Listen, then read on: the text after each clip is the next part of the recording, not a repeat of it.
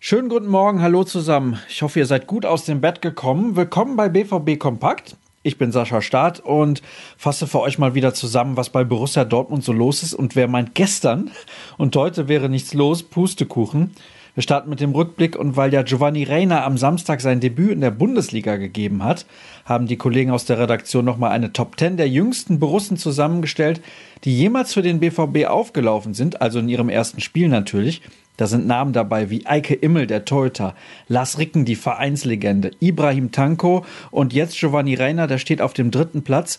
Ganz vorne liegt aber Nuri Shahin. 16 Jahre, 11 Monate und einen Tag war er bei seinem Debüt damals alt. 2005 war das Wahnsinn. 15 Jahre schon her. Unglaublich. Neues gibt es übrigens von der zweiten Mannschaft zu berichten. Die befindet sich gerade im Trainingslager und sie haben ein Testspiel absolviert gegen União Serpense aus Portugal. Endstand 1 zu 1. Das Tor für die Amateure hat Alabakia geschossen.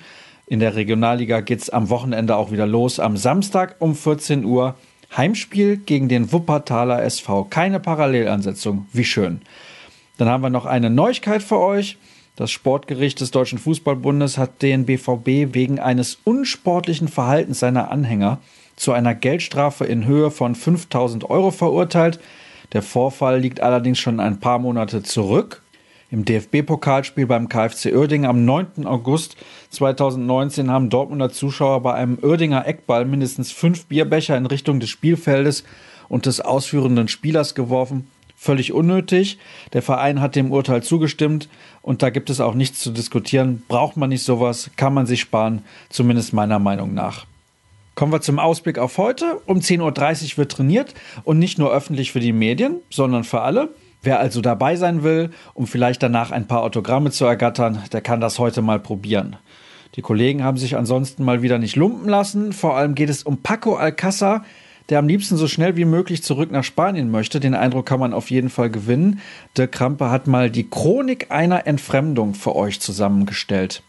Zu seinem möglichen Abgang gibt es bei uns am Nachmittag noch ein tolles Pro und Contra. Jürgen Kors meint nämlich, es ist an der Zeit, dass man Alcassa verkauft. So ein wenig nach dem Motto, Reisende soll man nicht aufhalten.